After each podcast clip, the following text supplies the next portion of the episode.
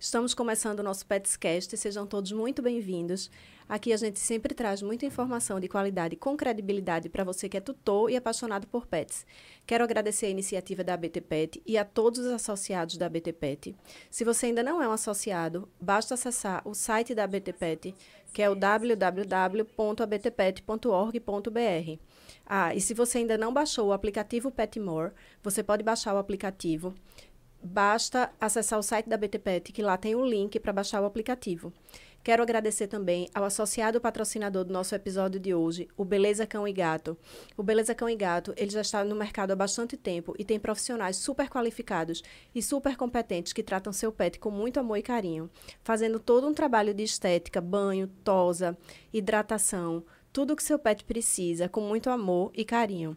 E além disso, você pode acompanhar todo o trabalho que é feito no Beleza Cão e Gato, porque todo o espaço ele é aberto com vidro para que você possa ver e acompanhar todo esse trabalho que é feito pelos profissionais. Além disso, tem um mix de produtos incríveis que seu pet precisa, tanto para cães quanto para gatos e para outras espécies de pets também. Então tem remédios, toda a parte de farmácia, acessórios, brinquedos, rações, petiscos. Então, se você quer conhecer um pouquinho mais do Beleza Cão e Gato, você pode acessar o Instagram. Basta apontar a câmera do seu celular para o QR Code que está na tela. E aí você tira todas as dúvidas lá no Instagram do Beleza Cão e Gato. E, como vocês sabem, eu nunca estou sozinha aqui no Petscast. Estou recebendo hoje a médica veterinária integrativa, doutora Jéssica Santos. A gente vai conversar sobre práticas integrativas que são aplicadas na reabilitação, utilizadas na reabilitação veterinária. Então, doutora Jéssica, obrigada por ter aceito nosso convite. É um prazer estar recebendo você aqui. Eu que agradeço. Muito obrigada pelo convite. É um tema tão importante, né? Sim. Antes de começar, a gente estava conversando justamente sobre isso. Uhum. Que é um tema que, para os tutores, ainda não é uma coisa que está muito familiarizada. Né? Ele está sendo bem, bem mais disseminado e as pessoas escutam mais falar sobre medicina veterinária integrativa, mas muita gente ainda não conhece. Não é verdade? Verdade. Então, antes da gente começar a conversar, eu vou pedir para vocês assistirem um vídeo para conhecer um pouquinho mais do trabalho do Beleza Cão e Gato. E assim que o vídeo acabar, a gente começa a conversar com a doutora Jéssica Santos sobre medicina veterinária integrativa. O Beleza Cão e Gato tem os melhores e mais experientes profissionais para proporcionar ao seu filho de quatro patas os melhores serviços de estética animal que você já viu. Tudo feito com muito amor e carinho e você pode conferir o que está sendo feito na hora. Temos um mix completo de rações, roupinhas, acessórios, medicamentos e muito mais, além de contarmos com atendimento veterinário, exames e vacinas. Conheça uma das nossas unidades e se encante com o nosso atendimento. Mercado da Torre e Paulista Northway Shopping. Esperamos você! Então, vamos começar agora a conversar com a doutora Jéssica Santos sobre esse tema tão importante. Então, é, doutora Jéssica, é, fala um pouquinho o que seria essa medicina veterinária integrativa? Até para quem nunca ouviu falar, né, sobre o, o tema. Então, a medicina veterinária integrativa, ela não é uma prática, né? É, o nome já fala, a gente integra várias técnicas. Então, a, a gente usa desde métodos convencionais até métodos complementares. É, isso visando o bem-estar do animal. Qual a melhor opção para o animal sem prejudicar outros sistemas? Então, a gente olha para um animal, não num animal fragmentado, a gente olha para o animal como um todo, a gente trata a saúde como um todo. Eu estou falando de saúde física, mental, o ambiente, comportamento, tudo isso a gente observa quando se trata de medicina veterinária integrativa. Eu acho, achei muito bom você falar disso, até antes né, de começar o podcast, a gente estava conversando e era uma dúvida realmente que eu tinha, né, como tutora. Quando, você, quando a gente fala em medicina veterinária integrativa, parece que é uma coisa à parte. Isso. Né? Que, uhum. assim, quem, quem faz, quem exerce a medicina veterinária integrativa, ela não não pode receitar um antibiótico ou qualquer coisa assim. E você já falou que não é assim. Ela integra mesmo, né? Ela integra tudo. A gente, como eu falei, a gente olha o animal como um todo. E a gente tem uma série de opções de tratamentos, né? Opções terapêuticas. A gente busca as opções menos agressivas, né? Por isso que as pessoas também têm essa visão que a gente só usa terapias naturais a gente preza por essas terapias naturais, Sim. dá preferência a elas. Mas quando é necessário utilizar um método mais agressivo, digamos, um antibiótico, ou até mesmo uma cirurgia, a gente indica, porque o que a gente quer é que o animal fique bem. Entendi. E essa, essa medicina integrativa, ela já é utilizada há muito tempo? Muito tempo. Eu sou acupunturista, né? Eu comecei com acupuntura, porque a medicina integrativa envolve várias coisas. Sim. Eu atuo bastante com acupuntura, ozonioterapia, medicina canábica. Falando de acupuntura, que é o, uma das terapias que eu mais utilizo e que as pessoas mais procuram. Ela surgiu há 3 mil anos antes de Cristo, então Mas- é bem antigo. Mas, assim, eu, quando eu pergunto isso, é aplicado nos pets. Nos pets. Começou, na verdade, a acupuntura ela começou em cavalos. Ah, tá. Eles iniciaram tratando cavalos, depois pessoas e depois pets. Pets, que são os, os animais é, de companhia. De do- animais de companhia. Isso. E quais seriam os benefícios que você pode trazer, assim, de modo geral, quais seriam os maiores benefícios é, dos pets que são tratados com a, a- eu posso chamar prática inte- integrativa? Isso. Com a prática integrativa. É, nossa maior demanda hoje em dia são pacientes crônicos, doentes crônicos e idosos. Por quê? Esses animais, em sua maioria, têm doenças crônicas que precisam de tomar medicação por muito tempo.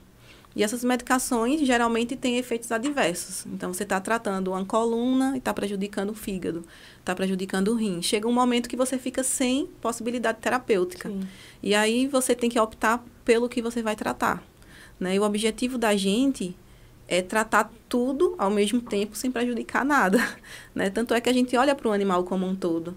Né? Na, na nossa avaliação, na minha avaliação, o animal vem com uma queixa de coluna, às vezes já vem com diagnóstico, por exemplo. Mas aí eu faço uma pergunta de tudo. Porque além da gente. é, o objetivo da cura daquela queixa, a gente tem que ver também a prevenção de futuras doenças. A gente também faz todo esse, toda essa anamnese voltada para o bem-estar. É, porque não adianta realmente tratar, por exemplo, é, a gente quando conversa aqui no Petscast, tem muitas doenças. Quando você vai tratar, é, não, não vou dar exemplo para não, não me equivocar, mas o animal tem uma doença, aí você vai atacar aquela doença e termina desequilibrando todo o, o, o organismo, né? Sim. Por exemplo, aí afeta rim, Isso. é, sei lá, a maioria das Rim, vezes acho que é ruim, fígado. fígado, sobrecarrega, né? Sobrecarrega e muito. Então, imagina um paciente com 10 anos com artrose. Expectativa de vida de 15. Ele vai ficar 15 anos tomando analgésico. Vai prejudicar estômago, vai prejudicar intestino, vai sobrecarregar fígado e rim. Ô, doutora Jéssica, seria, acho que a mesma coisa para um paciente é, que é crônico, é, de alérgico, né? Alérgico também. Porque pa- é, paciente alérgico, eu vejo muito pet, e até passei já isso, por isso com o meu pet antes de castrar, que ela tinha muita. é, muito quadro alérgico. E aí você tem que ficar dando corticoide, né? Corticoide. E aí, a no começo, tudo bem, mas depois eu acho que vai sobrecarregando né, o organismo a longo prazo, como você diz. Sim. Se é um pet que tem alergia, alergia não tem cura, tem controle, né? Uhum. Então aí o pet começa a tomar aque- aquele remédio, vai tomando e, e o esse protocolo já não serve mais, já muda o protocolo, então vai sobrecarregando o organismo. Isso. Aí você vai, outro problema. né, aí você vai atacar isso e aí sobrecarrega tudo. Tem esse outro problema que você falou, é a adaptação. As pessoas, o- tanto a gente, humano, quanto os animais, eles se adaptam às medicações. Então, uma dose de corticoide hoje, daqui a um ano, não vai servir, você vai ter que aumentar. Ah, sim. E o corticoide, a gente sabe que ele é esteroidal, então ele pode afetar, fazer problemas hormonais, né? Aumento de peso, Ah, também aumento de peso. também aumento de peso, ele aumenta muito a, a fome. Tem animal que fica desesperado, dependendo da dose. É mesmo, eu não sabia não. E dependendo da dose, baixa a imunidade, porque o corticoide ele tem que é justamente o objetivo da, da alergia, né? Sim. Que a alergia é um excesso de atividade das células de defesa que causam alergia. Sim. Então o corticoide ele diminui isso aí. Então você deixa o animal com a imunidade diminuída. Então se ele for exposto a qualquer coisa, ele tem uma probabilidade maior de desenvolver a doença. Entendi. E essa, essas práticas integrativas, Hum. eu estou aqui me policiando para não falar errado, essas práticas, elas podem ser utilizadas em qualquer pet ou alguma restrição? Não, pode ser em qualquer pet. Qualquer porque pet. tem uma série de, de práticas. Por exemplo, se eu receber uma ave para fazer acupuntura, E já existe, já fez? já, a Já? gente faz, mas a gente evita usar agulhas, porque tem acupuntura sem agulha. Ah, é? Não Ah, é o convencional. São métodos que foram adaptados, mas a gente consegue. É, o ponto de acupuntura ele pode ser estimulado de várias formas. Uma das formas é com um laser. Que interessante, nunca tinha ouvido falar. A gente programa um laser numa determinada dose e a gente aplica naqueles pontos. E aí o laser tem a capacidade de atravessar a pele e causa uma reação bioquímica bem parecida com a reação da, Da agulha. agulha. Então, vai, vai ter um efeito. A gente evita utilizar agulhas em aves para perfurar sacos aéreos, causar Sim. uma série. Que ave, e também a ave é muito estressado, né? A gente tem que ter cuidado, porque se a gente estressa a ave, a gente está prejudicando. Então, tem que ter um bom senso. Utilizar a acupuntura em ave, em último caso. E se utilizar, de preferência, com laser, para evitar danos maiores. Aí, no caso, seria o único caso é, que vocês fazem é, mais esse. Como é que eu posso dizer? Essa. Essa dosagem, assim, que vocês é, verificam, não, a ave realmente não pode fazer acupuntura com agulha. Ou tem outros casos também que precisa ser feita essa análise. E até em cães ou em gatos. Gatos também podem fazer, pode ter acupuntura em gatos? Pode, pode, Pode. sim. Qualquer tipo de. qualquer espécie? Qualquer espécie. O gato, Tá. inclusive, responde muito melhor. É? Animais silvestres respondem muito melhor. Gato responde melhor que cachorro. Ah, tá. É, a teoria é que o animal, quanto mais próximo da natureza, então, quanto menos domesticado, ele responde melhor. Porque a acupuntura, ela é a associação com os fenômenos da natureza. Quando você estuda acupuntura, toda a, a linguagem é, transforma, é visto na natureza e empregado no, no ser vivo. Sim. Tanto é que é- a gente trata de madeira, água, são os elementos que tem na natureza e imprintaram no ser humano de uma forma com que eu consiga ver em você, por exemplo, ah, eu sei que você tem uma deficiência do elemento madeira. E aí eu vou saber quais órgãos eu vou tratar para diminuir esse excesso do elemento madeira. Então, é algo com uma linguagem totalmente diferente. Então, eu posso utilizar em qualquer animal. Ô, doutora Jéssica, como é que é feita a escolha da, da prática, eh, da melhor prática para cada indivíduo? Quando chega, por exemplo, um cãozinho lá com um problema, e como... é- Porque tem tantas práticas, né, eh, Uhum. integrativas. Aí, qual, a- como é que o, o veterinário integrativo, ele faz essa análise e escolhe a melhor prática? Primeiro, a gente vai olhar para o animal como um todo, o comportamento do animal, o que o animal vai aceitar. Se o animal ficar muito estressado, por exemplo, com a acupuntura, não é interessante. Um estresse, um estresse de verdade, né? Sim. Porque ele ficar estressado na primeira sessão É normal. é normal, que ele está conhecendo, vendo como que é. Então a gente observa o comportamento do animal, o que ele vai aceitar, qual a doença que ele tem, o que vai resolver com a facilidade, né, com a velocidade melhor, que vai trazer um conforto melhor. Disponibilidade do tutor. Não adianta eu falar para um tutor, seu animal precisa fazer duas sessões de acupuntura por semana e ele não trazer. E ele desistir isso porque eu falei, porque eu falei isso, ele não pode. Sim. Então a gente tem que ver a disponibilidade do tutor, comportamento do animal e a patologia do animal. Juntando esses três, a gente define qual a melhor técnica, qual a melhor opção para o animal. Então, teria que an- analisar todos esses aspectos Isso. É, o- é, você falou uma coisa muito importante, que muitas vezes acontece isso, né? Vários médicos veterinários, é, até quando vem aqui no podcast, pedem assim, por favor, ajude a gente, porque passa... Não no caso de, medicina veterinária é, integrativa, mas a medicina tradicional, Uhum. a clássica. Passa uma medicação ou um determinado tipo de protocolo. Uhum. Duas vezes ao dia, passa tal remédio, e o tutor não cumpre aquilo.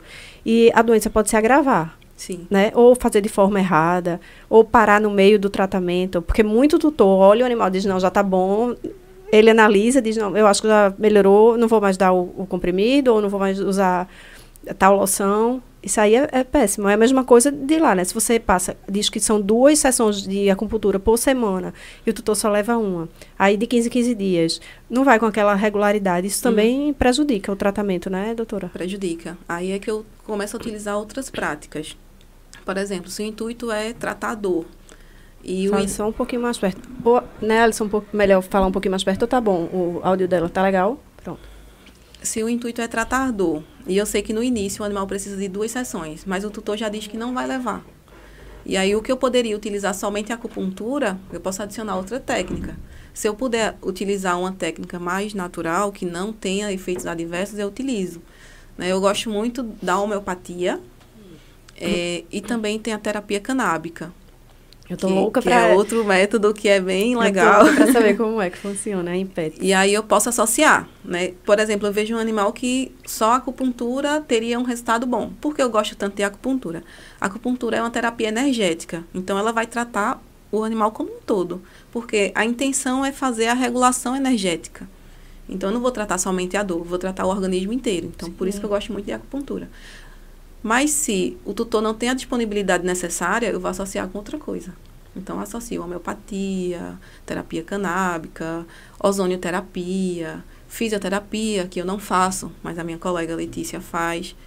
Então, a gente começa a pensar em outros métodos de uma forma que fique confortável para o animal e que o tutor não desista da terapia, que o tutor veja o resultado né, e veja que nosso trabalho faz efeito. Faz efeito. é, é, como é que. Com quantas, com quantas sessões, é, por exemplo, de acupuntura, tem como dizer isso? Você não analisando o indivíduo em forma geral, linhas gerais. É, com, a partir da quarta sessão a gente já começa a ver resultado. Tem como dizer isso ou não? É bem difícil, porque cada animal reage de uma forma. Né? Mas, geralmente, em casos de... Tem, tem também casos e casos, né? Sim. Um caso de sinomose, por exemplo. Já, no mínimo 10 sessões. Mas eu já liberei um animal com quatro sessões. Já teve animal que ficou 20 sessões. Então, é muito... Entendi da resposta de, é cada, de cada indivíduo, de cada indivíduo né? Sim. E aí eu fiquei numa, com a dúvida seguinte: quando você fala que a acupuntura ela trata é, todo o organismo, não é isso? Isso. É, você diz, por exemplo, está com a doença X, aí vai tá claro que vai tratar, o foco é aquela doença. Sim. Mas quais são os outros benefícios para o organismo do pet que a acupuntura traz? Você diz até comportamental mesmo? Até comportamental. De o quê? De relaxamento, é isso? Sim, sim. Porque na anamnese a gente faz uma série de perguntas. Perguntas que às vezes o tutor nem sabe por que eu estou perguntando, né? Quando eu perguntar, ah, ele gosta mais de ficar na caminha ou ele gosta de ficar no chão frio? As pessoas perguntam por que ela está perguntando Sim. isso. Mas isso eu quero saber em relação, por exemplo, ao elemento fogo do animal. Então, cada elemento, eu vou ter determinadas perguntas que eu vou montar o meu quebra-cabeça no final. Daí eu vou ver que ah, ele está diagnosticado com essa doença, mas eu sei que a origem dessa doença foi aqui, nesse elemento. Então, eu começo a utilizar pontos para regular, fazer a regulação energética e, ao mesmo tempo, tratar o foco, a queixa que o tutor me trouxe. Sim. Então, eu trato tudo. Tanto é que chega um animal para mim com um problema no joelho, eu não coloco agulha só no joelho. Eu coloco agulha no corpo inteiro. Porque a intenção é fazer a regulação energética. E no caso, por exemplo, a acupuntura, ela pode ser é, associada com o reiki, um exemplo? Pode. Pode? É maravilhoso. Sempre ah, que a tá. gente associa a acupuntura com... Por isso que é integrativo, né? É. A acupuntura com a físio, com o ozônio, com o reiki, a gente vê que tudo isso agrega muito. E todas essas que eu citei agora, elas não têm contraindicação. Então, você pode associar, se tutor tendo disponibilidade, você pode associar tudo. E também pode é, é, indicar uma acupuntura com... Vou dar um exemplo. Uma acupuntura com um, um medicamento anti-inflamatório. Dependendo do caso, pode. Dependendo do caso, pode. Certo. Entendi. Assim como também chega pacientes para mim utilizando medicação e a gente começa a tirar a medicação, diminuindo a dose e consegue tirar. O animal se mantém só na acupuntura ou na medicina canábica, que não deixa de ser um, um medicamento, mas tem pouquíssimas contraindicações apesar das pessoas terem um certo preconceito, Sim, né? muita gente. Eu acho que cabe até um podcast só falando disso. Só falando disso, porque, acho bem interessante. Né, muito interessante. é um já, assunto amplo. Já deixo o convite aqui, viu? Porque uhum. eu tenho muita curiosidade. Eu, quando você falou que trabalhava com, com essa parte também de... Medicina canábica. Medicina canábica. Eu achei incrível. Eu até já vi que tem um instituto de medicina canábica é, para pets. Não sei uhum. se você conhece. Sim. E para humanos já está bem mais. Ainda está engateando, mas já está bem mais avançado né, do que para pets. Me corrija se eu estiver errada. Mas aí eu acho que tem muitas dúvidas e eu acho que é um tema muito rico para gente, a gente debater aqui. Um tema central, né, para a gente trazer. Sim. A gente vamos pensar nessa pauta. e aí, é, o que eu queria saber, porque quando eu, eu pergunto, eu disse eu faço muito papel, de, eu faço o papel de tutora aqui, né? Às uhum. vezes de tutora. É, e aí a dúvida, quando você fala em medicina veterinária integrativa, eu acho que muita gente, porque eu já tive essa dúvida, muita gente acha que é integrativa porque ela obrigatoriamente seria uma acupuntura com um antibiótico um reiki com anti-inflamatório. Tá entendendo? Uhum. Integra a tradicional, a medicina tradicional com a convencional. Com a convencional. Não, não é isso. Não é Podem é ser é integrativa justamente porque várias dessas práticas, a acupuntura pode estar junto com reiki, junto com implante de ouro, uhum. né? Isso com várias isso. coisas. Ah, entendi. A base é a integrativa é você olhar o animal como um todo, né? Você não olha somente para o problema, para a queixa, para o pro, pro problema que veio já diagnosticado. Sim. E aí a gente opta pelas pelas práticas, pode ser só uma, não deixa de ser integrativo. Mas pode Ah, ser Pronto. mais que uma. Então, se for só uma, só reiki, é integrativa. É integrativo se eu olhar para o animal como um todo. Como um todo. Tá? E Isso. não só tratando aquela doença que é a queixa central do, do responsável do animal. Isso, né? isso. Tá. E não é tratar somente o, o corpo do animal, não somente o físico, né? O emocional é muito importante. Eu vejo as pessoas muito preocupadas com a saúde física dos animais. Estão certíssimas. Uhum. Tem que se preocupar. Tem que se preocupar. Mas tem que se preocupar também com a saúde emocional. Não adianta você estar lá toda semana, leva duas vezes para acupuntura, duas vezes para fisioterapia e o animal está extremamente estressado. Qual a, qual a saúde que você está dando para esse animal? Sim. Até porque o conceito de saúde é bem-estar físico e mental. Mental. Os dois. Se não tiver em conjunto, não é saúde. E a mente quem manda no corpo, né? Toda doença da gente, toda doença física, ela começa na mente. As pessoas têm que saber que nos animais também é assim. Então a gente tem que se preocupar muito com a saúde emocional. Se preocupar em deixar o animal ser animal, né? Humanizar o animal não é saudável. As pessoas humanizam muito os animais. Não deixa o animal ter acesso, é ter comunicação com outros animais, principalmente cães. Sim. Se você observar na natureza, os cães eles andam em grupo. Eles sentem a necessidade de ter parceiros ali da, da mesma espécie. Então você não pode privar um, um animal de, Conviver com de outro. conviver com outros. E você tem que deixar ter os hábitos de, daquele, daquela espécie. Né? Você não pode nem humanizar o cão, nem querer que um gato seja um cachorro. Um gato já é um comportamento totalmente Totalmente diferente. Então a gente tem que começar daí, do, do bem-estar emocional do animal. Ô, doutora Jéssica, você falou uma coisa muito importante, que logo que você disse, não, a gente tem que se preocupar com o bem-estar físico e mental, que é muito importante. É porque não adianta tratar só o físico e esquecer do mental. Justamente, aí na mesma hora me veio esse insight, que foi o que Uhum. você falou agora, super importante. Que se o mental não tiver legal, vai desencadear tantas coisas, tantas Uhum. doenças que o tutor não, não acha que é de origem eh, emocional, né? Tantos Isso. pets, por exemplo, com lambedura excessiva de pata. Muita gente, claro, que, que pode ser, é, sei lá, algum ácaro, um fungo, uma bactéria, sei lá, um processo alérgico, células de alergia. Sim, mas eu vejo que tem muitos pets também com estresse. Isso. Né? Principalmente nesse período pandêmico, enfim, muitos muitos pets deixaram de passear com, com tanta frequência, ficaram mais em casa e desenvolveram mu desenvolveu muito isso, né? Lambedura Isso. excessiva de patas. Então, eu noto, quando você enriquece o ambiente, Uhum. é, eu digo até por experiência própria, assim, quando você enriquece o ambiente, coloca é, esses, esses petiscos é, bioapropriados, Sim. ou então tantos outros brinquedos interativos, como eles esquecem, tiram o foco daquela lambedura de Sim. pata, né? Eu, eu passei é, recentemente por essas assim por essa por essa situação que meu pet sempre teve, acho que já virou um vício, sabe? De Uhum. tanto ficou uma coisa fi- fixa dele ficar lambendo as patas, lambendo as patas. E aí eu comecei a observar o ambiente e eu vi, não, tá pouco, um pouco enriquecimento ambiental. E aí eu comprei para ele petiscos, esses petiscos orelha, essas coisas, e outros brinquedos interativos. É impressionante. Ele fica horas com a orelha, horas, nem lembra que existe a pata. Então são coisas tão assim, pequenas que você, o tutor observando ali no dia a dia, o comportamento, né? Uhum. Pra ver. Então eu vejo que eu acho que é- era mais um uma falta do que fazer Sim, quando ele não é estava ocioso, passeando. é tempo ocioso. Isso, um tempo ocioso. Não dá para estar o tempo todo passeando com ele, né? E quando ele está em casa, eu acho que ele olhava para um lado e para o outro e fazia, ah, vou lamber a pata. Vou lamber a pata. É. O que tá, não tem nada para fazer. O que é que tá perto de mim? Minha pata. E com, vou lamber a pata. é, e com esses brinquedos, essas coisas, ele vai lá na caixinha dele, ele mesmo pega e passa horas. Chega a dar um, um alívio, assim, saber que Uhum. ele desviou ali o. Sim, que ele tá se sentindo bem. Isso Que- aí é um sinal que bem-estar. ele tá bem. né? Exatamente. Às vezes chega um animal no consultório que ele está em sofrimento emocional. É aquele animal extremamente ansioso, é um animal que fica com a língua para fora o tempo todo, respirando rápido, Ofegante, né? ofegante. Esse animal, ele, ele é ansioso, você tem que tratar. Você pode enriquecer o ambiente, você pode utilizar... Eu já não gosto muito de utilizar medicamento nesses casos. Sim. Em casos extremos, nunca, nunca utilizei. Mas em casos extremos, pode utilizar. Gosto muito de floral. Floral dá Era- um resultado... Eu ia perguntar isso. Medicamento, quando você fala, excluindo, não, não inclui floral. Floral é a parte. É, não deixa de ser uma medicação. Sim. Mas é uma é terapia floral, é diferente de uma terapia alopática. Tem umas tem umas diferenças Sim. aí na fabricação, no princípio ativo, enfim. E esses florais, doutora Jéssica, eles são florais é para humanos também ou são florais específicos para pets? Específicos para pets. E também são é, manipulados de acordo com a necessidade de cada pet? Ou eu posso chegar em...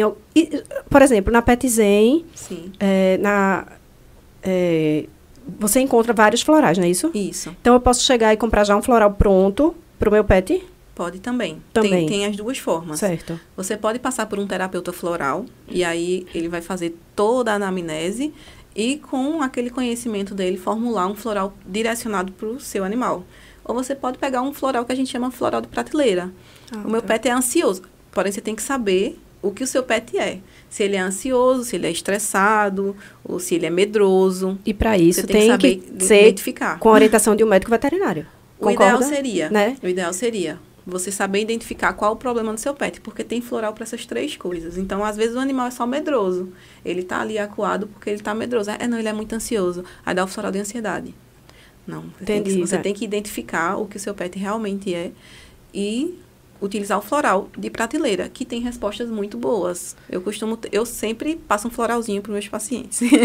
Hora ou outra eu tenho um paciente com é justamente pela domesti- domesticação, né? Sim.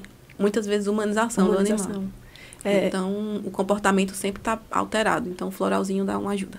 Aí, no caso, é, e outra coisa é importante, não só o tutor não diagnosticar de- da forma, não fazer a leitura correta, Uhum. se é ansiedade, se é medo, sei lá, também a dosagem, né?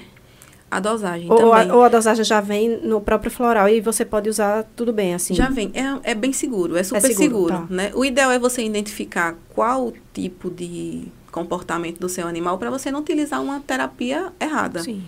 Mas é, é uma medicação segura, não tem contraindicação. E se você souber identificar, você não precisa de uma prescrição. Você chega e compra. Entendi. É uma medicação que, que é vendida sem prescrição. Sem médica. prescrição. Aí eu queria falar um pouquinho, que não é o tema central, mas que é muito importante que você falou, é, sobre essa humanização. Sim. Eu queria que você falasse um pouquinho disso, assim, quando você fala humanização, me dá um exemplo de humanização, para ficar bem claro para quem está assistindo a gente. Humanização é quando você tem um animal. Eu vou falar um relato aqui de uma pessoa que eu conheço, certo? Tá? Ela tem uns animais, três animais, e ela não quer não quer passear com os animais para que eles não peguem carrapato. Então ela deixa os animais trancados no apartamento. Os animais são super estressados.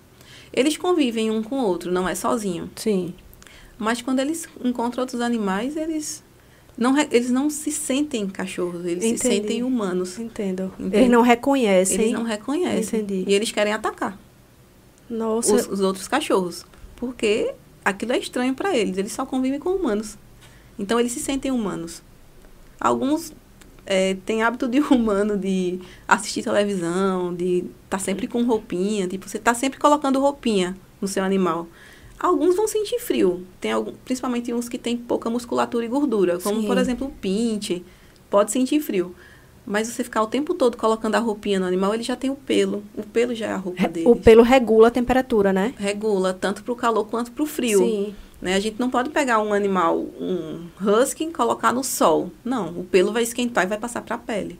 Mas ele regula tanto para o frio quanto para o calor. Aí essa questão também, que tem muitos, muitos tutores que só querem passear, não sei se isso interfere, com os, os cães colocando sapatinho. Isso também é prejudicial? Vai depender também da adaptação, da aceitação do animal. Né? Eu acho que eu gosto do pé no chão. É, eu acho que pata no chão, né? Pata no chão. É, eu acho que é super interessante esse contato deles, Sim. até para reconhecer as diferentes tipos de, os diferentes tipos de superfície, Sim. né? É, areia, porque você vai passear, você vai, no asfalto, para asfalto, aí tem Uhum. tijolo, tem pedra, tem tanta coisa, é, cascalho. Isso tudo acho que é bom para eles, né? Até a unha, né? Até para Isso, exatamente. gastar a gastar a unha. Outra coisa importante é o animal que fica sempre em piso liso, né, em cerâmica, e animais com tendência a ter artrose, isso aí prejudica bastante. Aí entra a medicina preventiva que a gente estava conversando, Sim. que é super importante. É, você pegou, o ideal seria você pegou um animal, já fazer uma consultoria preventiva, porque na consultoria preventiva você vai ser orientado a observar os pontos críticos, né, digamos Sim. assim, daquele animal. Se ele tem tendência a ter uma artrose, você já vai receber todo o, o protocolo, as coisas que você deve, que não deve fazer. É, um animal braxcefálico, um animal com pelo longo, enfim. Tudo isso na consulta preventiva, que é você levar um animal saudável ao consultório, que as pessoas não costumam fazer, mas é essencial. Você leva um animal saudável para uma consulta preventiva e você evita que lá na frente seu animal seja um animal doente. Né? E aí só vai vir para a gente quando for, geralmente, animais idosos, porque o tempo Sim. castiga o nosso corpo de isso. todo mundo, dos animais, dos humanos. É. Mas a gente, a gente aqui no Petscast está, é, como eu estava conversando com você antes de começar, a gente tem realmente tentado trazer bem esse tema de medicina veterinária preventiva, integrativa, sabe? Uhum. Porque é muito importante. Imagina se você é, um pet vai chegar na sua casa aos 60, 70 dias e você já vai, já leva ele para um, um médico veterinário preventivo, para uma consulta preventiva, né? O ganho que você pode ter na qualidade de vida, na expectativa de vida daquele pet, Sim. do que ficar só levando, eita, meu, só é, apagando, é, exatamente, de barriga, Isso. né? E tudo é muito observado na consultoria preventiva, né? O ambiente, dicas de passeio, como deve passear, comportamento, comedouro, bebedouro, tudo, tipo de alimentação, porque tudo isso interfere. Porque você pega um animal que é da natureza, né? Exato. Não mais, mas era, mas era. Uhum. E você está adaptando a um apartamento, a uma casa. Então, você tem que saber como adaptar da melhor forma possível. É, fala um pouquinho, doutora Jéssica, lá na Petzen, é, quais, são, essa, quais são as práticas integrativas que o tutor pode encontrar lá para os pets? Fala, a, fala um pouquinho de cada um, assim, principalmente a de a cannabis, né? A cannabis. A cannabis, que, é a canábica, que eu tô curiosíssima para saber, assim, como é usada no, no pet, nos pets mesmo. É, lá a gente tem a clínica médica, seria uma clínica médica convencional, sendo que a nossa profissional, ela tem uma visão mais integrativa. Então, é claro que a gente tende a optar por terapias naturais. Sim. Mas não deixa de ser clínica médica, né? Exames e as vacinas, que eu acho super importante. Vacina é bem importante quando utilizada da forma correta. Da forma correta. É, aí temos acupuntura, que eu faço, né? Acupuntura, ozonioterapia, as terapias infiltrativas, e aí também tem as células troncos, é, terapia canábica, coniterapia, que é uma terapia voltada para animais com otite. Aí já, já não é reabilitação, mas é uma técnica é integrativa. Ativa. Aí tem outras práticas que eu utilizo geralmente em pacientes que já fazem acupuntura, que é a hemoterapia. A hemoterapia ozonizada é outra prática. Nossa, é rico, né? Tem muita, muitas opções. Tem muitas opções. Tem o laser, o laser que também é utilizado na fisioterapia. E o ILIB, que é uma prática a parte do laser. É utilizado o laser, só que de uma forma diferente, se chama ILIB. ILIB. E temos a fisioterapia, que não sou eu que faço.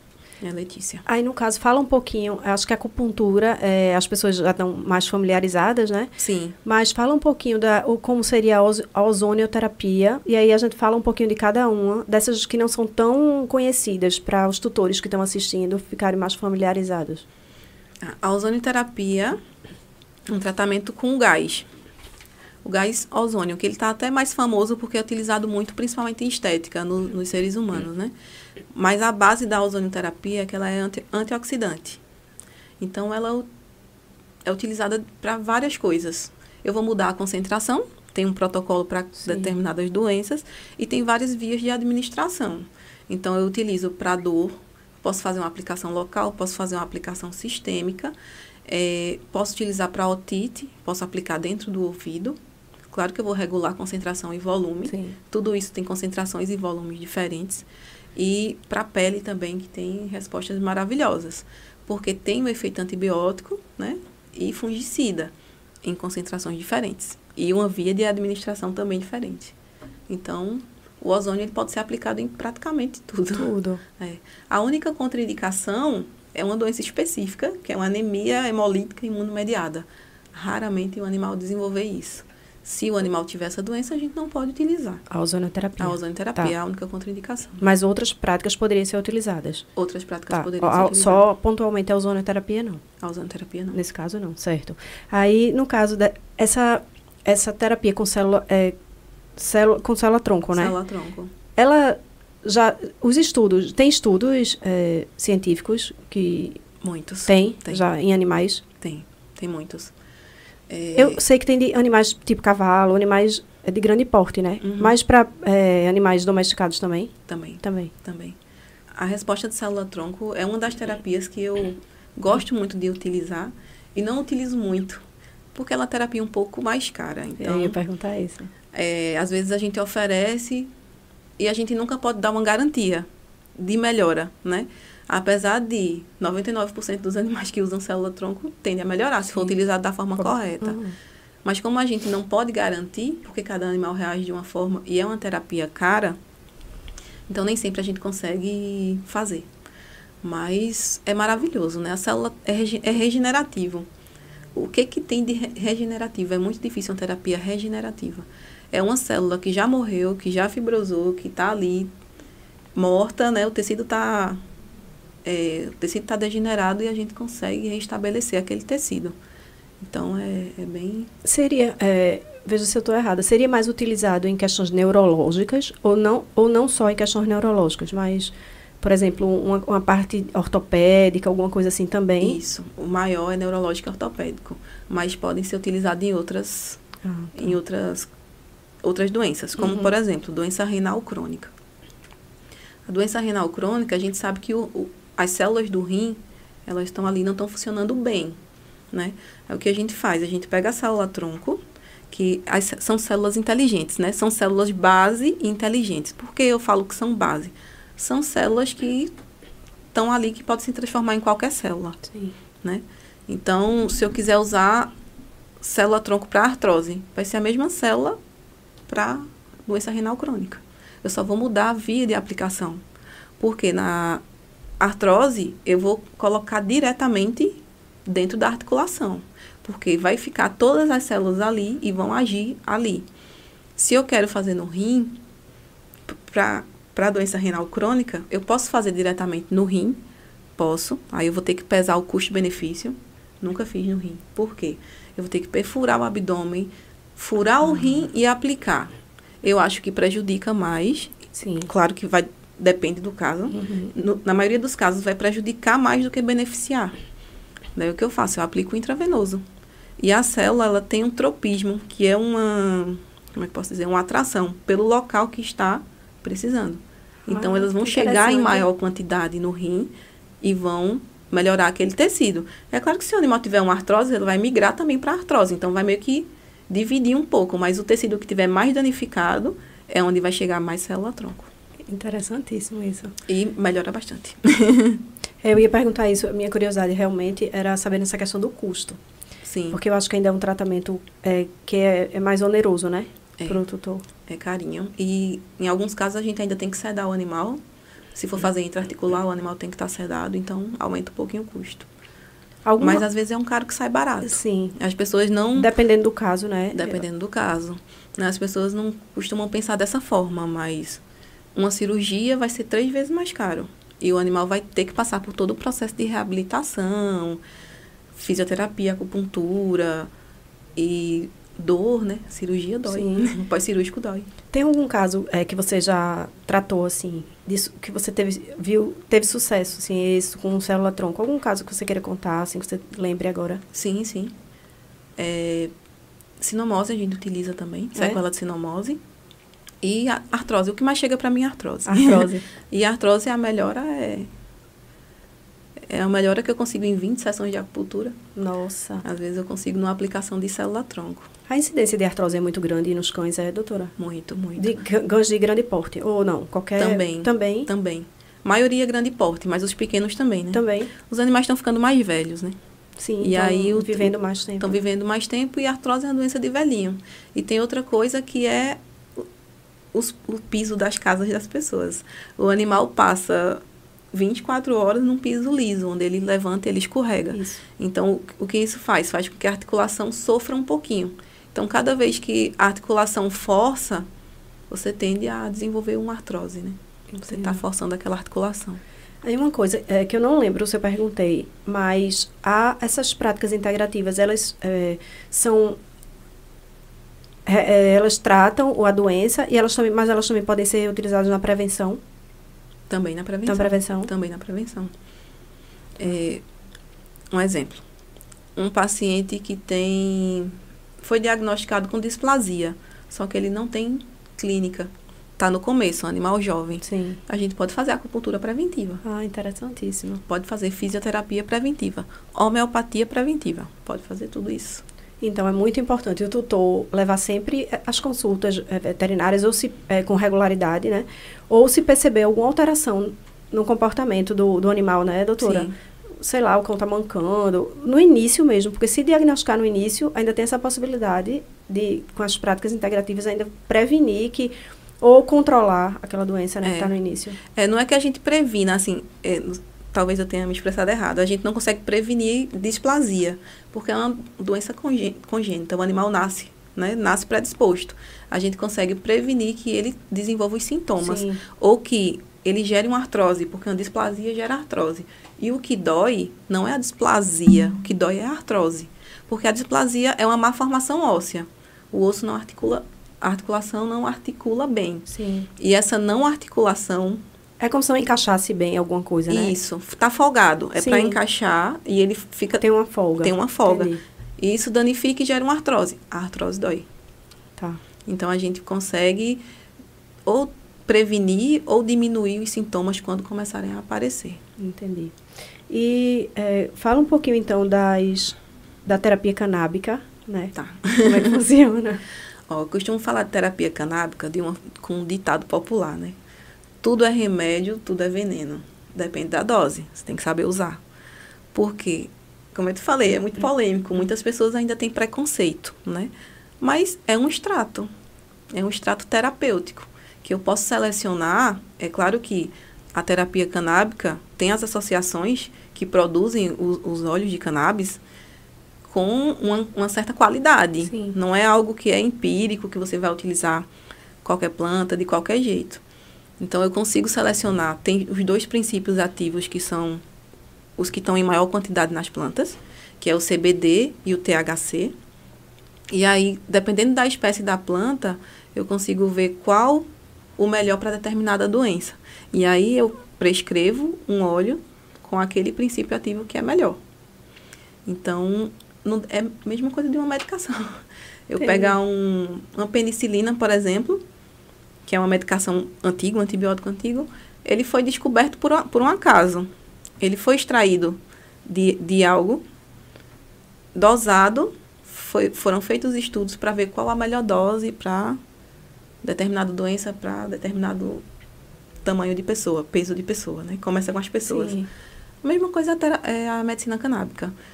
É, o óleo ele é produzido de uma forma que tenha somente os efeitos benéficos. Não é para ter efeito adverso. É claro que, hora ou outra, vai ter uma- um animal com efeito adverso, como qualquer droga. Como qualquer. Exatamente. Até um dipirona, Isso. né? Eu passei dipirona para um paciente meu e ele ficou todo inchadinho. Então, até um dipirona que é corriqueiro, ele teve uma, É a mesma coisa em, um- em uma humano, né? Isso. Tanta gente tem alergia tantos, tantos medicamentos. não é diferente com a cannabis. Ela é uma Sim. medicação como qualquer outra, só que é extraída da cannabis. Ô, doutora Jéssica, eu já ouvi falar é, que na, na medicina humana, né, o é canabidiol, acho que é utilizado né, na medicina Sim. humana, e que alguns pacientes eles ficam, meio, ficam agressivos, têm alteração de comportamento. Isso pode acontecer também no- nos animais? O THC, que é um dos princípios ativos, ele pode causar isso. Mas é se você der uma dose muito alta, o animal em jejum, você tem que saber controlar. Sim. É a mesma coisa de ter um tranquilizante, que é a Cepram, que é bem conhecido, você dá com a intenção de tranquilizar o animal. É. E às vezes dá o efeito adverso. E o animal fica agitado. Mas por causa da quantidade administrada que não foi correta, não é isso? Não, Ou necessariamente. Não? Às vezes é hipersensibilidade. É mesmo. principalmente em gatos. Tem que ter bastante cuidado com a cepra em gatos. Mas a canabidiol não é diferente. Vai ter gente que vai ter. Gente, cachorro. Cachorro. Que vai ter um- uma quantidade de receptores muito maior para o THC. E aí vai ocupar muitos sítios ali. E aí pode ter essa reação adversa. Mas não é comum. Entendi. O comum é que o animal se sinta bem, né? Ele, geralmente eles ficam tranquilos porque diminui a dor. E imagina você com dor. Você não dorme, você fica agitado. Então, o animal, assim, você diminui a dor e ele fica tranquilo. Ele só é utilizado em caso de dor, porque quando você fala que o animal ele não está confortável porque está sentindo dor, é a mesma coisa eu, eu, eu linko com animais com alérgicos, com próprios que estão com crise alérgica. Sim. Porque é, eu conversando com vários veterinários, dizem que a coceira é insuportável, dependendo do grau, né? Uhum. É, eles, a, a, essa com cannabis também pode ser utilizado, canábico, né? Também Uhum. pode ser utilizado para é, tratamento dermatológico. Ó, em casos extremos, em que o animal está estressado, a gente pode usar para comportamento, Tá. para a parte de comportamento. Não diretamente para aquele problema de pele, né? Não diretamente. Apesar que tem pomadas de canabidiol. E aí eles têm um efeito Calmante. de- calmante, tá. isso, de, de melhora na, na pele. Mas não é só para dor. É, tem é, vários estudos direcionados ao paciente oncológico e com resultados bem positivos. Paciente que o tutor opta por não fazer cirurgia, por dar qualidade de vida, e a cannabis ela ajuda bastante. Essa questão é, um, é de paciente oncológico, porque tem, tem crescido muito, né, os casos de paciente de cães com problemas é, de câncer, tumores, enfim. É, essa questão da cirurgia, ela, quando você diz isso, tem tutores que optam por não fazer cirurgia, mas por que você acha que a cirurgia é, ela prejudica de alguma forma ou, ou ela limita a qualidade de vida do animal? É isso? A, é, a maioria que opta por não fazer a cirurgia é porque muitas vezes a cirurgia não é indicada naquele caso por diversos fatores. Ou tem uma metástase, aí fica mais complicado, Sim. porque se você tira o tumor de origem, a metástase vai aumentar. Né? Ou é um animal muito idosinho e tem um tumor no rim, no fígado. Entendi. E aí você vai. A gente sempre dá opções para o tutor, né? E explica para ele. Ó, você vai optar pela cirurgia, vai ser assim, vai fazer cirurgia, provavelmente químio, e você vai precisar fazer isso, isso e isso. Aí, se você não fizer cirurgia, a gente tem essas opções, mas é claro, o tumor vai continuar lá, o tumor não vai sair. Apesar que tem estudos com a, com a medicina canábica que o tumor diminuiu de tamanho. Mas isso ainda está em pesquisa. Entendi. Mas são opções. A questão de células-tronco também pode ser usada em pacientes oncológicos? Não, aí é contraindicado. Contraindicado. tá? Contraindicado. Porque a saber célula disso. tronco, ela se transforma em qualquer outra célula. Tá. As células canche- cancerígenas, elas são células, como é que eu posso falar? Aproveitadoras. Então, se a célula tronco chega ali, vai se transformar numa célula cancerígena. Então, vai aumentar o tumor. Então, a única contraindicação da célula tronco é, É, paciente paciente- oncológico. Ah, interessante. Mas ou, várias outras terapias podem ser utilizadas no, no paciente oncológico. Várias outras. Várias outras. Acupuntura, ozônio é muito bom, cannabis, homeopatia. E você eh, trata pacientes oncológicos? Assim, tem muitos casos, doutora Jéssica, que, de pacientes oncológicos que são tratados com, com terapias integrativas?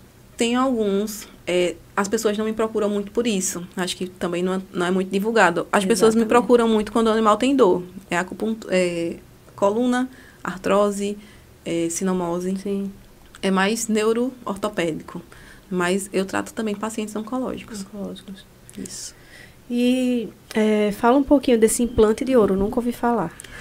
O implante de ouro é uma variação da acupuntura, né? A acupuntura, ela começou com agulha... Não começou com agulhas, né? Há 3 mil anos atrás não eram agulhas.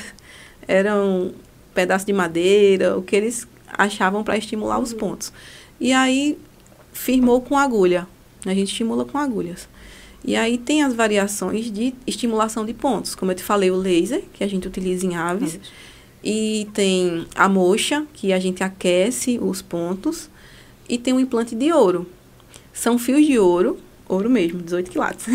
Nossa. e aí o animal tem que estar sedado, porque a gente utiliza uma agulha grossa e a gente implanta esses, esses fios de ouro, chama fios de ouro, nos pontos de acupuntura.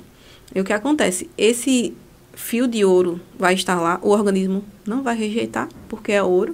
Então, vai ficar estimulando como se fosse uma acupuntura permanente. Ah, que interessante. Não é uma acupuntura permanente, mas ela estimula bastante Entendi. os pontos. Então, pacientes que não podem vir toda semana de outro estado, como já aconteceu, veio um paciente de outro estado, a gente fez um implante de ouro e tende a ter respostas bem positivas. Entendi. Eu costumo fazer sessões de acupuntura para ver como é a resposta do animal com a acupuntura e, se necessário, utilizar o implante de ouro.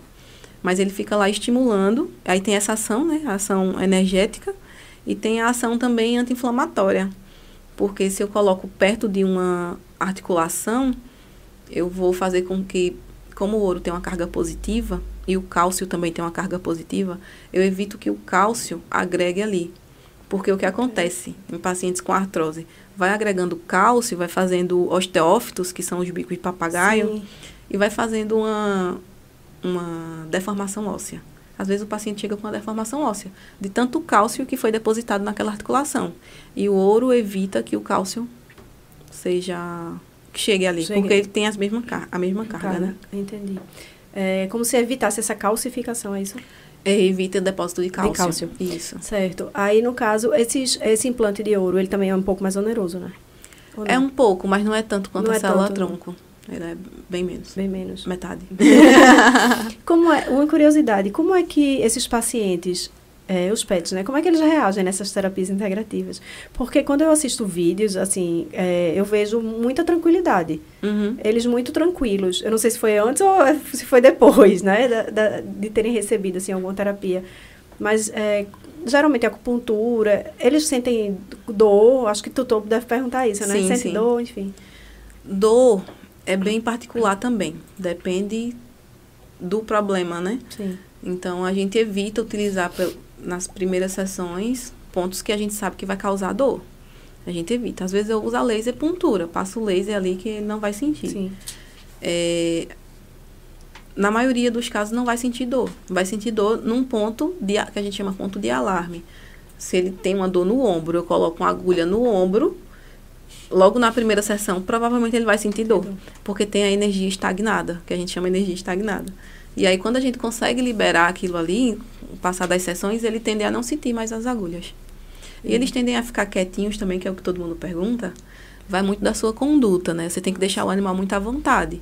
Então, o tutor chegou primeira vez, eu fecho a porta do consultório e deixo o, o, cão, o gato cheirar o que ele quiser. Deixa ele reconhecer aquele Reconhecer. ambiente, né? Não vou chegar diretamente é, colocar a mão, palpar pontos que dói, não. Eu tenho que, eu tenho que ir de, de acordo com o que o animal é, vai se sentir confortável, até porque eu vou acompanhá-lo. Eu não quero que ele fique com raiva de mim. eu quero que ele veja que eu estou ali para tratar. E eles sentem isso. É bem importante a, a abordagem da gente, tanto com o tutor Sim, claro. quanto com, com o animal. A gente tem que ter uma abordagem leve. É, até porque eu acredito que os tutores, quando chegam lá, eles chegam com muitas dúvidas, ou não? Também. Né? Porque acho que ia ser um monte de perguntas. Se, se eu chegasse lá, agora que a gente está conversando, que eu já conversei um pouco sobre, eh, já tive acesso a esse tema, né? Eu tenho menos dúvidas. Ainda tenho muitas, mas tenho menos. Mas eu acredito que tem tutores que vão muito por indicação, Sim, sim. né? Alguém indicou, olha, essa médica é ótima, ou já, meu pet já passou por esse tratamento e vi resultados incríveis. Mas aí a pessoa chega lá cheia de dúvidas. Doutor, ele vai sentir dor. Doutor, e como é que é feito? E a agulha coloca como, né? É. Eu imagino E quantas assim. sessões, Isso. e quantas sessões ele vai andar, né? Isso. E são, tem coisas que a gente não vai ter a resposta. Uhum. Mas a gente tenta, eu tento esclarecer o máximo para o tutor, né? Para ele saber que cada animal reage de uma forma. E para ele ter paciência, que muitas vezes é a terapia é lenta. É, alguma dessas terapias pode ser utilizada, por exemplo, é, antes de uma cirurgia pré-cirúrgico? Pode, é muito indicado. É. Para diminuição de dor. O que é muito utilizado também é fisioterapia. Sim. Principalmente para cirurgias ortopédicas, né? Uhum. Que as pessoas pensam que a fisioterapia só vem depois. Isso. Não. Não.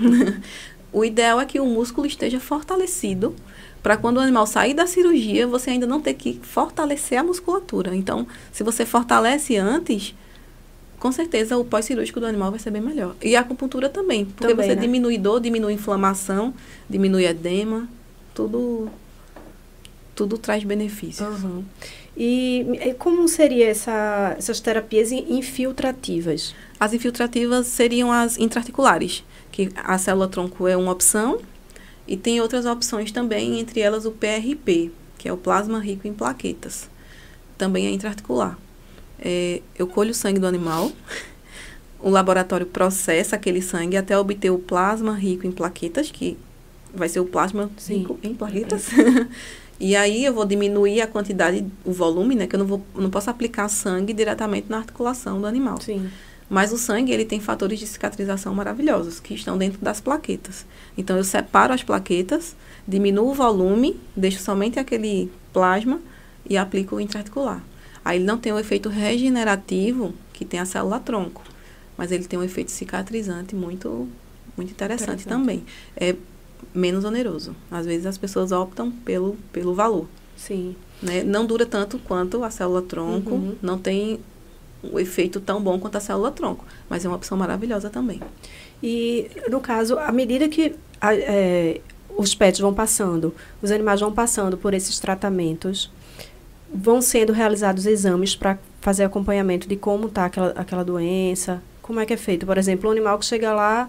É porque sinomose, é, as sequelas neurológicas né, da sinomose são muito claras. É. Então, são mais perceptíveis, eu acho. Quando vai Isso.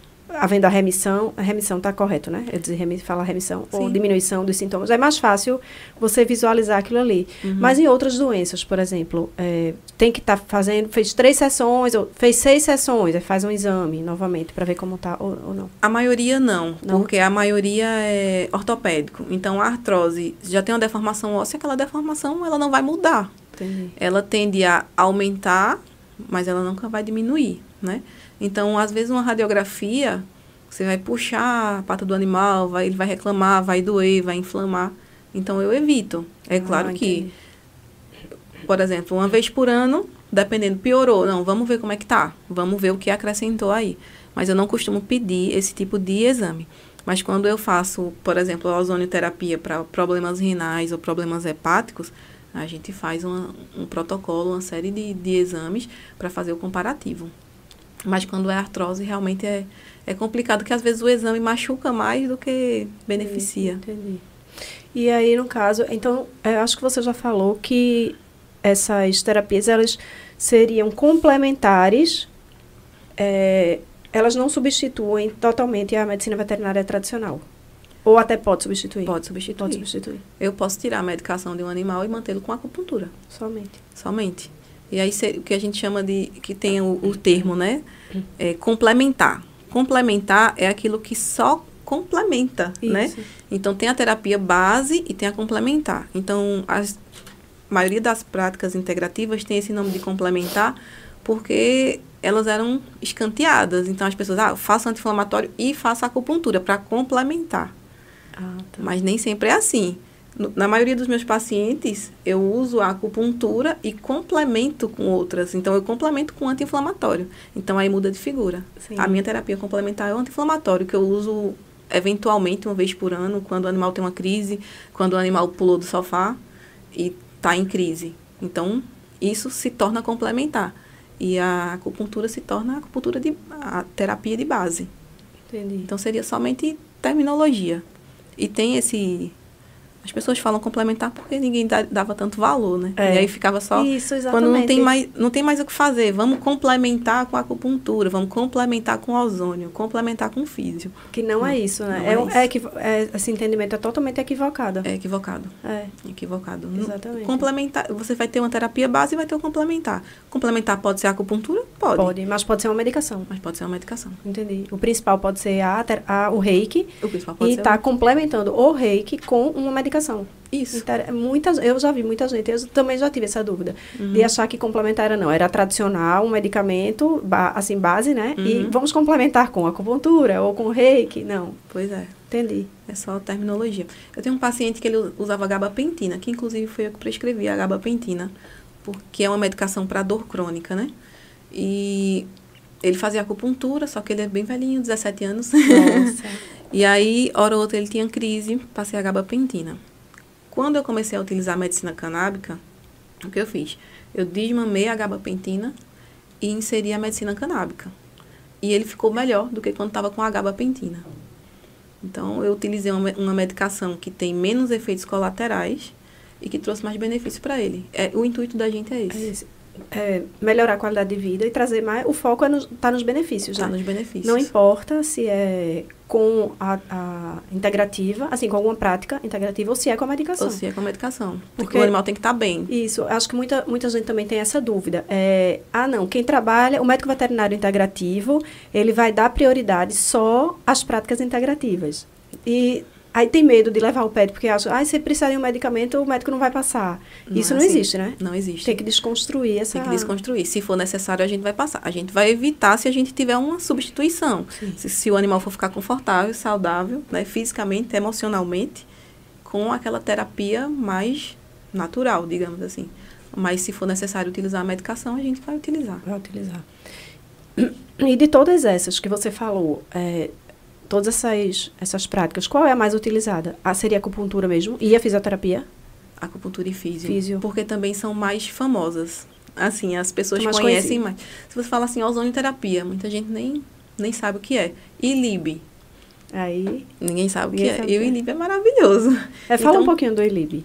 O ILIB é, Nunca O- ouvi falar. é o- a gente utiliza o laser, né? O laser ele tem diversas funções.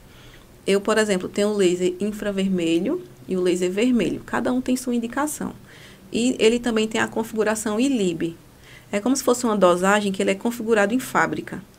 Né? E tem o ILIB 1 e ILIB 2, que também depende de cada caso. E aí eu pego uma pulseirinha, vem com uma pulseirinha, eu coloco a pulseirinha na patinha do animal, pode ser na frente ou atrás, desde que a, um furinho que tem na pulseira fique bem em cima da veia. E o que eu faço? Eu conecto o laser nessa pulseira e dou play na, na função ILIB. E aí o laser atravessa a pele, atra, atravessa a parede do vaso e ele vai para a corrente sanguínea. Então é como se fosse uma aplicação intravenosa do laser. Ah, entendi. Então ele começa sendo aplicado aqui, mas ele vai para todo lugar.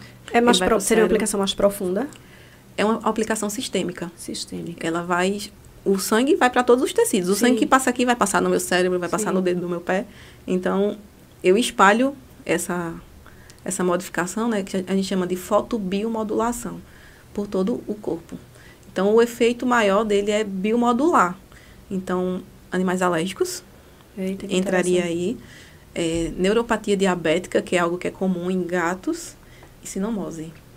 A gente tem resultados bem legais Aí no caso, é ILIB, né? ILI, com I. com I. ILIB, tá. No caso do, da, do laser tradicional, sem ser com essa Sim. modulação, ILIB, ou não? Tá errado. O ILIB é só porque ele é intravenoso. Tá.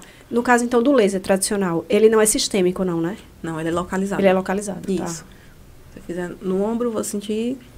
Vou melhorar o ombro. O outro ombro tá doente, vai continuar doente. Ah, tá. Então, esse ILIB é bem, Isso. é bem interessante, né? É. Dependendo do caso, para tratar caso. como um todo, né? O organismo como um todo. Como um todo. Muito bom. Nunca tinha ouvido falar. Ele regula o sistema imunológico.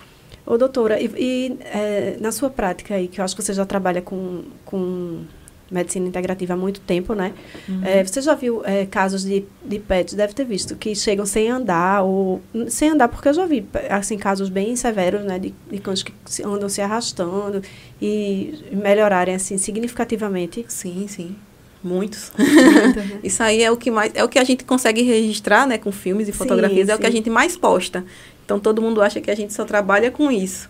Mas tem as outras coisas. Tem o paciente oncológico que a gente acompanha, tem o paciente é, com problema de pele, mas que a gente não consegue ilustrar. Mas o animal chegar paralítico e voltar a andar, é, é, isso é uma sensação tão boa, sabe? Imagino. Você- que isso é reabilitar, né? Isso. É um, o que seria reabilitar? É uma espécie que ela é habilitada a andar, por exemplo. E aí, por algum motivo, ela perdeu essa habilidade. Então, eu tenho que reabilitar.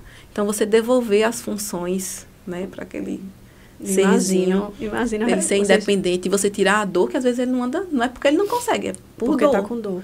E aí você dá esse conforto, é bem gratificante. Imagino. E os tutores gostam bastante É, também. eu acho que isso falta ser mais disseminado, sabe? Sim. É, não sei se você percebe isso também, né? Você que está ali no dia a dia, no consultório.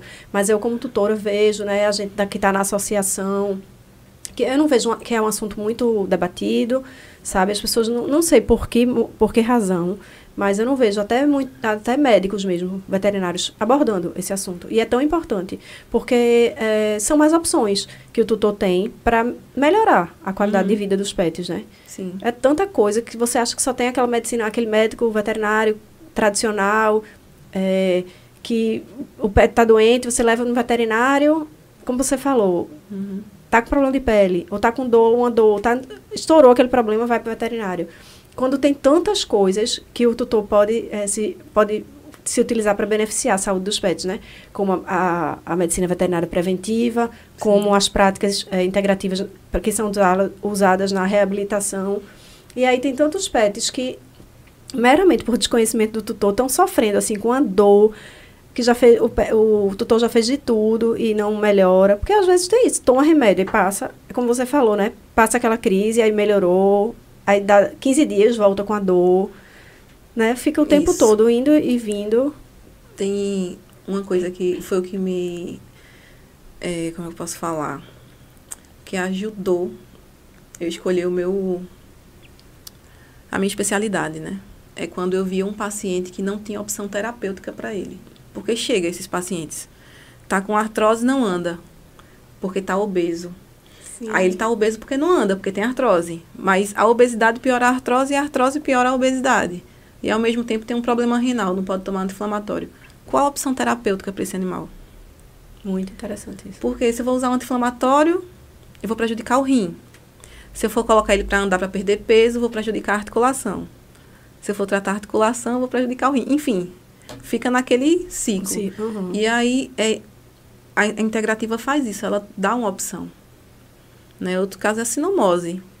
A sinomose, a sequela, o animal passou pela sinomose, sobreviveu, ficou com a sequela. Qual a medicação que você dá para sinomose? Você dá vitaminas para estimular o sistema nervoso. Não tem uma medicação específica, que ajude ali específico. Não tem. E aí é onde a gente entra, não tem opção. Aí o pessoal diz é complementar, não é complementar, é a base. É a base. É, É a muito- base, a partir daquele momento é a base. Eu acho importante a gente desmistificar isso. Que a, a medicina veterinária integrativa, ela pode ser a base. Ela pode ser a E não base. necessariamente ela ser um complemento a uma medicação, né? A uma Uhum. cirurgia. Sim. Não, ela pode ser a base. Ela Ela, pode pode ser eh, traduzindo, ela pode ser o principal ali, o tratamento principal, né? Uhum. para a cura ou para o controle da doença daquele pet, né? Isso. Isso. Muito interessante. E também, eh, você nota que, apesar de muitos, muitos tutores ainda não conhecerem o tema, tem aumentado a procura, doutora Jéssica? Tem aumentado. Tem. Tem aumentado. As redes sociais, elas ajudam bastante, Sim. né? Os vídeos que eu te falei que a gente posta, que é o que a Sim. gente consegue ilustrar, ajuda bastante. Então, por isso que a maioria é neuroortopédico, que é o que a gente consegue ilustrar. Mas, hora ou outra, aparece um tutor com um animal com um problema hepático e que traz pra gente, porque quer uma opção natural, não quer dar tanta medicação, ou não tá respondendo bem, e aí chega pra gente. Alisson, acho que tá com. Agora mudou. Não, porque você estava falando, Uhum. não estava mostrando. É, aí, então você já falou que te- tem aumentado a procura, é, realmente as redes sociais. Como eu falei, eu já vi vários vídeos da PetZen e, claro que através de casos ilustrativos Uhum. é que você consegue é, visualizar, né? Um paciente que não estava andando, saiu andando depois Uhum. de X sessões. Quando é um paciente oncológico, que tem alguma doença que não dá para você saber como o paciente melhorou, Isso. só, aquilo ali fica a experiência só entre tutor e médico, né? Aquela Isso. relação tutor, médico é e onde, animal. é onde vem as indicações, né? Onde tem o boca a boca. Aí o tutor conhece outro tutor e indica. Aí tem também. Uhum. De, de vir assim. Tem muita indicação de um tutor para o outro. Eu acho que ainda é muito assim, por indicação.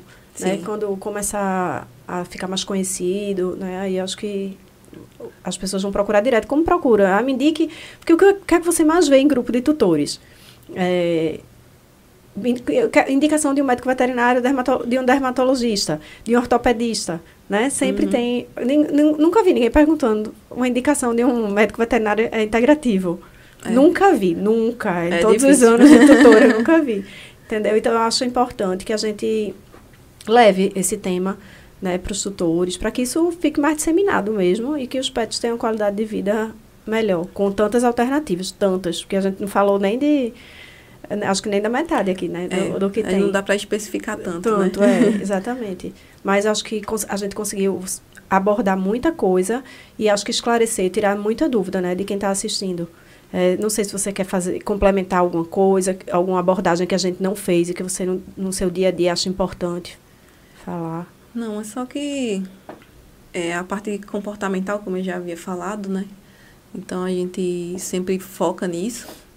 Então, além do, do- da terapia que a gente vai utilizar ali para dar um conforto, os- quero só enfatizar isso, para os tutores se importarem com a saúde emocional dos seus pets. Deixar o cachorro ser cachorro, deixar o gato ser gato. Se for um jabuti, deixa o jabuti ser jabuti. E você, começando pela saúde mental, você vai ter um animal com qualidade de vida a curto e longo prazo, com certeza. É, você poderia dizer que a saúde mental é, ela é tão importante quanto a física, assim, tá- estaria ali no mesmo, Tá, no mesmo nível, é, no mesmo doutora? nível. Eu acho que isso, essa preocupação de saúde mental, agora, há pouco tempo, é que ela está sendo mais é, abordada, né? E os tutores estão tendo mais preocupação. Mas antigamente só se, realmente as pessoas só se preocupavam com a saúde física, né? Com a saúde Ninguém física. pensava saúde mental do animal. O animal tem depressão, o animal está As deprimido. pessoas pensavam que os animais nem, nem têm sentimento, Isso, né? Exatamente. Quando você falou da lambedura psicogênica, né? Que o animal ficar lambendo a pata. Sim. Isso se assemelha a um toque, uma pessoa com toque. Não sei, quem já conviveu com uma pessoa que tem toque, vê o quão aflita aquela pessoa fica. Ela está sofrendo, ela está repetindo aquilo ali, mas o emocional dela está sofrendo. Ela repete porque ela sofre. Aquilo é uma forma de escapar do sofrimento, mas na Sim. verdade só alimenta. Então o animal ele sente a mesma coisa. Ele sente a angústia quando você se separa dele. Ele sente eu, eu tive um paciente que ele se mordia quando o tutor viajava. Tem uns que arrancam os pelos, né? Fica mor- mordendo tanto que tira os Que pelos. tira os pelos. Por quê? Aquilo é um, é toque. Então ele tá angustiado. Você tem que tirar a angústia dele. Porque isso aí vai gerar outras coisas. Sim, com certeza. É, doutora, então, eu acho que foi incrível. Acho, não tenho certeza.